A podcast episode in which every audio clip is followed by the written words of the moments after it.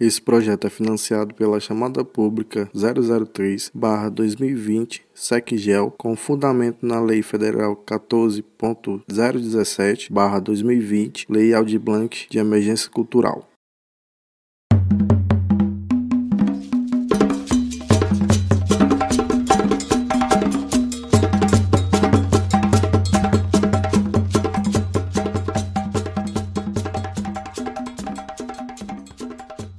E aí, meu povo, está começando o podcast Música com Café. Hoje, com uma convidada especial, muito especial, Ângela Noemi. Por favor, Ângela, se apresente. Oi, Café. Estou muito feliz em estar aqui participando do Música com Café. É uma honra estar com você, você sabe disso. É Tenho um carinho enorme por você.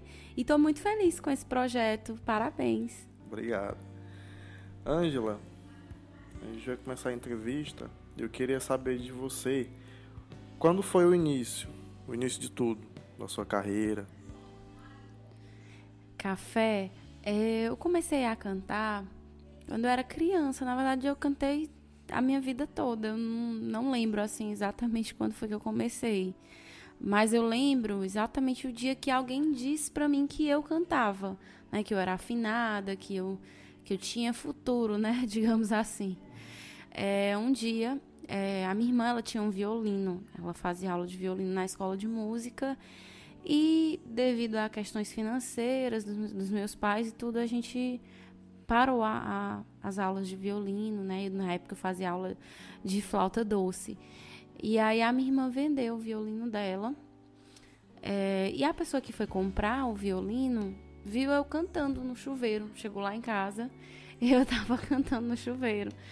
E aí ela falou, nossa, como ela canta bem, afinado, não sei o quê. E aí foi assim, a partir daí eu acho que eu comecei a, a, a aceitar, digamos, essa opinião de que eu cantava bem. Mas mesmo antes disso, eu já fazia showzinhos, né, pra minha família, convidava todo mundo para ir pra calçada da minha avó, cobrava até cachê. cobrava o cachezinho e fazia um showzinho lá na calçada da avó e era muito bacana. Mas desde aí você começou cantando na igreja ou só em casa mesmo? Eu cantava só em casa. E aí um dia é, uma amiga minha convidou a fazer parte de um grupo de oração. E eu fui com ela. Eu tinha uns 11 anos. E lá na, na comunidade tinha um, uns grupinhos, né? Uns grupinhos infantis. E, e aí eles começavam a falar sobre os ministérios, que tinham os ministérios e tal. E tinha os grupinhos de preparação das crianças para os ministérios. E eu e mais duas amigas minhas, a gente se inscreveu no, nesse grupinho para se preparar para o Ministério de Música. Então foi aí que eu comecei a, a cantar é, em público é, e a, a procurar aperfeiçoar isso, né? Foi a partir daí que eu comecei a ter as primeiras aulas de canto, a ter algum, alguma preparação mais técnica. Você lembra quem lhe ajudou nesse decorrer de tempo? A pessoa, nesse, nesse tempo, era o Jader, que era a pessoa que preparava a gente, né? O Jader era o coordenador né, que, faz, que, que tinha as reuniões conosco, as crianças, e tinha também o Michel. O Michel é, fazia toda a preparação com a gente. Eu lembro bem dessas duas pessoas, assim, que, que nos ajudavam. E qual era a sua inspiração naquele tempo? Naquele tempo, nossa. naquele tempo eu curtia muito Rosa de Saron. Amava. É, já era o, já era o Gui era o Gui já. E eu amava. Eu amava mesmo, mesmo, mesmo, assim. Era um... Eu lembro que nessa época era o Gui. Mas antes disso era a Sandy. Eu amava a Sandy. Porque eu sou da, eu sou da época que a infância da gente foi marcada por, por Sandy Júnior, né? Então, e eu tinha um, uns vizinhos, né? Que a gente, tipo assim, a nossa casa era parede com parede a casa deles e tinha uma porta no nosso quintal que, que unia as duas casas. E aí eles curtiam muito Sandy Júnior. Então eu, eu amava. Na minha casa não tinha. Minha casa não tinha. É, não, não tinha assim aparelho de som, né? Era só rádio. Aí tinha um, tinha um, um aparelhozinho, né? Com as fitinhas cassete. E eu tinha até. O, eu me lembro até hoje do, do cassete do. Do. Do, do Mamonas Assassinas que o meu pai me deu, mas assim, a gente não tinha muito acesso à música, era mais era rádio. E nessa época tocava muita coisa boa na rádio. Inclusive tocava muita coisa assim internacional, acho que por isso que eu gosto muito de música de música pop, pop é. Sim. É, Ângela.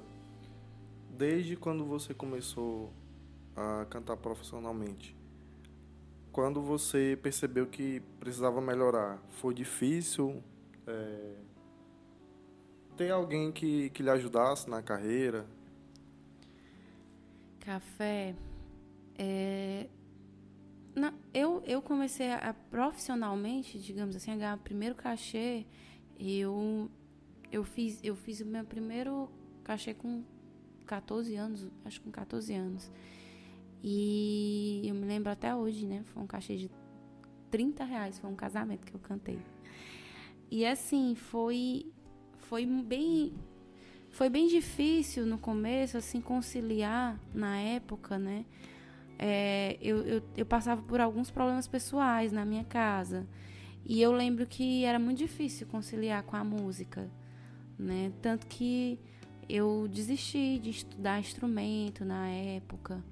Passei por algumas dificuldades assim pessoais e eu, e eu cheguei até a, a desistir assim por um tempo. Então entre os meus 14 e os 16, eu passei assim, uns dois anos bem afastada. E aí, quando eu estava com perto dos 17, me convidaram para fazer parte de uma banda. Foi quando eu conheci o Naldão. E aí eu comecei, né? Eu já tinha cantado com o Naldão, perdão, já tinha cantado com o Naldão antes. Mas assim, a gente deu um time. E aí de novo os meninos convidaram para fazer parte de uma banda e a banda tocava era pop rock na época. E aí eu, eu, eu gostei, achava massa e tudo, mas era sempre muito difícil para mim conciliar. Né? Eu tinha algumas, algumas coisas assim bem pessoais que não, que não permitiam realmente que eu continuasse. E aí eu parei. Quando eu fiz é, 18 anos, eu fazia só assim participações, nada demais. Quando eu fiz 18 anos, eu fui convidada a fazer parte de uma, de uma banda que era um, um primo meu, né? Ele montou uma equipe para a gente cantar, para a gente fazer um, um show. É, foi uma banda que só fez um show em Fortaleza, o aniversário do, de 60 anos do Fagner. E a gente foi, e o repertório era bossa, samba, e eu nunca tinha cantado bossa e samba na minha vida. Eu tive que pegar aí um repertório de umas, sei lá, 15 músicas que eu nunca tinha ouvido, mas foi uma experiência maravilhosa. E foi a partir daí que eu comecei, né, através do, dos vídeos desse evento, minha apresentação no palco, aquela coisa toda, que eu passei a ser convidada a fazer parte de bandas, assim, que cantavam, que tocavam profissionalmente. Aí eu fui cantar com a Sula, fiz um show com a Sula de Réveillon, Sula Mari Banda, na época era a banda que tocava muito em Sobral, banda baile. A gente fez um Réveillon, inclusive o, o Avner era um dos vocalistas que foram com a gente em Viçosa. A gente fez esse Réveillon e a partir daí eu fui sendo convidada. Fiquei cantando um tempo com o Dulcivando. Aí o René foi, conheci o René, né? E, e aí fui, depois fui cantar com o René e fui me fixando na banda do René. A cantora que cantava com o René foi embora, a Luciana, e fui me fixando na banda do René. Foi a maior parte que você passou, né? Foi. Passei muito tempo no René. Passei cerca de cinco anos com ele. Mais ou menos uns cinco anos com ele. E foi muito bom. Foi onde eu aprendi muito. Foi onde eu expandi meu repertório. Né? Foi, foi aí que, que a coisa começou a ficar mais profissional, digamos assim.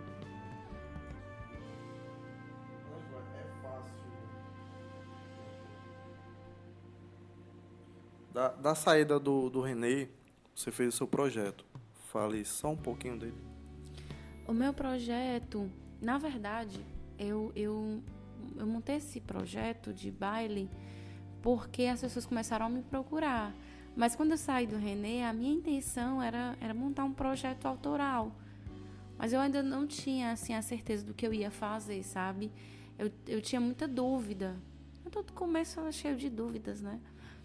E eu, eu tinha muita dúvida e ao mesmo tempo tinha necessidade financeira no meio. E como as pessoas começaram a me procurar muito para cantar casamento, já tinham me visto, né? E eu já fazia alguns eventos é, à parte, mesmo estando no Renê. É, aí eu, eu dei continuidade. Eu disse: não, se é para fazer isso, tem que fazer do jeito que é para ser. Vamos profissionalizar o um negócio, vamos fazer algo organizado. E a partir de coisas que eu via, né, que eu julgava assim, ser falhas em outros projetos, digamos assim, né? A gente, a gente tem que procurar sempre aprender com o erro dos outros. É melhor, né? Eu procurei, assim, tentar. Tentar, porque a gente sabe que é difícil, né? Botar em prática é, é muito mais difícil. Demais. então, eu procurei é, organizar as coisas, né, de uma forma que, que ficasse bem profissional, assim. Tentei é, moldar o meu projeto para que ele tivesse uma postura profissional, né, enfim. E hoje é, eu estou tentando voltar, enfim, estou botando em prática o meu projeto inicial, que era o, o projeto autoral. Estou recomeçando aí com essa ideia, estou retomando já já tô com um single gravado só esperando para ser lançado. Opa. E tem um álbumzinho vindo aí, só que vai ser lançado só ano que vem. Na verdade, o meu projeto era lançar dois EPs. Lançar um EP meio lado A e lado B, sabe? Parte 1 um e parte 2, né? Parte 1 um, parte 2.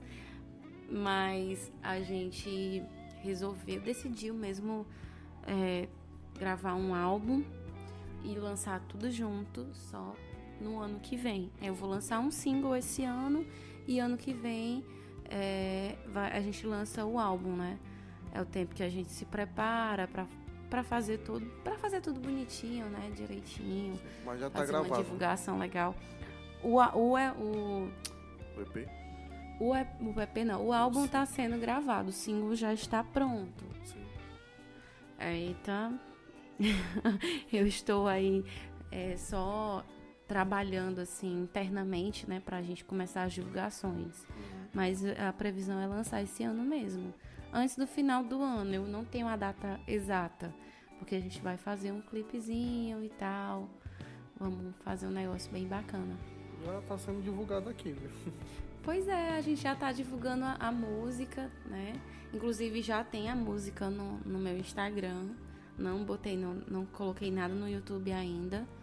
O YouTube ainda tá lá guardadinho para esperando o clipe, né? Tirei tudo que tinha no meu no meu canal do YouTube e eu vou, vou meio que começar do zero mesmo. Eu entendo.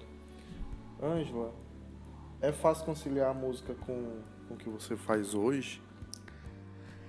Cara, não é muito não. Eu vejo. não é muito não. Porque assim, na verdade, eu estava totalmente focada na música e eu, e eu trabalho, como a gente estava trabalhando com a banda baile, né? A banda baile com o projeto autoral tinha, meio que tinha tudo a ver, né? Porque é música. E tava mais fácil, assim, digamos assim. E com a pandemia, é, como parou os, os trabalhos autorais, os trabalhos com a banda, eu tive que correr para outra alternativa, sabe? Que não tem nada a ver. Né? E, é um ramo muito. Que, é, que exige muito de mim, né? Que, é, que foi a doceria que a gente abriu.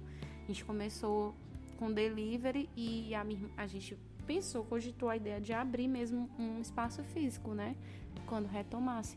Mas aí a minha irmã, não, não dá para mim, não dá para eu conciliar ela voltou a trabalhar no escritório, que ela é advogada. E aí ela retomou mesmo assim com, o trabalho dela e não, não deu para conciliar ela, não, não vai dar para conciliar. E aí eu fiquei sozinha. Como eu fiquei sozinha, eu comecei a diminuir, diminuir, diminuir e agora eu tô quase sem fazer. Realmente eu tô fazendo algumas coisas. Foi, foi saindo a minha outra irmã, porque eram, eram, eram umas seis pessoas com a gente, né? Era, tinha uma prima minha, minha outra irmã. Então, assim, era muita gente trabalhando. Prima, tia, irmã, mãe, é todo mundo junto. Todo mundo foi voltando às suas atividades. E hoje eu praticamente não faço mais. Eu tô realmente retomando as minhas coisas, mas assim, tô tentando conciliar, não é fácil. Eu sei. Não é nada fácil. Ângela, hoje em dia você se sente melhor musicalmente do que antes? Muito. Muito, inclusive café, eu acho que essa pandemia ela me trouxe uma perspectiva assim, não só musical, como pessoal, sabe? Coisa que eu não tinha. Uma, uma coisa, uma segurança de gostar de mim, de gostar do que eu faço e querer apostar no que eu faço, sabe? É, de não querer agradar, de querer me agradar, de dizer assim, eu vou fazer isso por mim, porque ninguém sabe o dia de amanhã, né? Essa pandemia pegou a gente de surpresa, pegou a gente assim de tal forma que eu acho que é de pensar, sabe? É uma coisa assim para se pensar na vida, realmente dizer, eu preciso trabalhar por mim, fazer por mim. Claro, a gente precisa do dinheiro, a gente precisa, no financeiro vem muito, a gente tem que pensar muito no financeiro, mas assim, é importante também você ter os projetos na vida que você diga assim, cara, se não houvesse o dia de amanhã, eu, eu, eu estaria muito frustrada por não ter conseguido fazer isso. Então, eu me sinto muito mais realizada e muito e, estou muito mais satisfeita com o que eu estou fazendo hoje, sabe? Os bailes, por exemplo, eu tava muito eu, eu tava eu tive uma estafa, né, antes da pandemia no, no ano passado eu tive problemas mesmo sérios, né? Precisei de ajuda. Eu tive uma estafa mesmo, assim, foi muito difícil, porque é cansativo as coisas que a gente lida, é, lida com cliente, lida com músico, lida com questões burocráticas, financeiras, e você tem que pensar em muitas coisas. Então, eu é, com a pandemia, não só descansei, como eu passei a dizer não para algumas coisas, a aprender a dizer não para algumas coisas e para algumas pessoas e dizer sim para mim, sim para o meu descanso, sim exigir do cliente, olha, tem que ser assim porque isso, isso e isso. E exigir do, sabe, é, exigir menos de mim de certa forma, e exigir dos outros também, né? Porque não adianta só querer fazer, porque eu acho que a gente sobrecarregar se sobrecarrega muito, né? A gente se sobrecarrega e se cobra muito. A gente, eu, pelo menos, eu, eu sou muito autocrítica. Eu sou a pessoa que eu vou fazer uma coisa e desfazer várias vezes. Ou se eu gravo uma coisa, por exemplo, eu vou ficar ouvindo várias vezes para saber onde eu vou, vou ficar procurando defeito para corrigir. É, eu sou horrível. Mas hoje eu me sinto mais feliz com o que eu faço, sabe? Mais leve.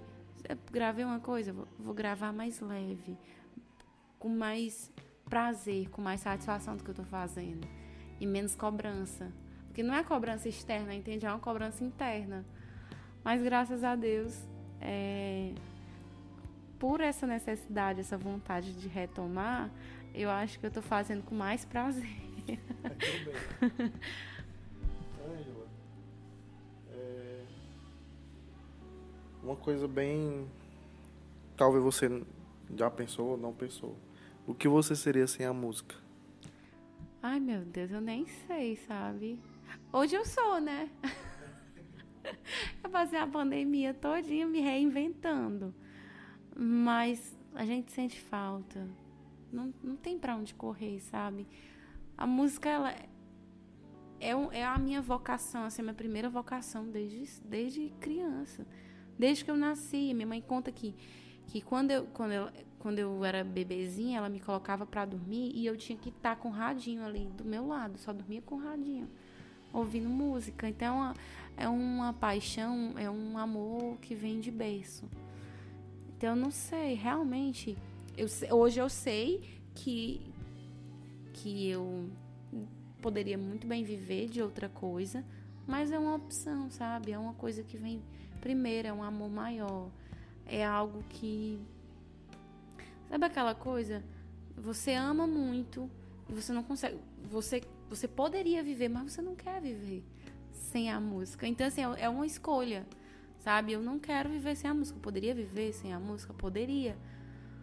Mas não, não seria uma vida completa e feliz, sabe? Você consegue definir a música em uma frase? Fique à vontade para pensar.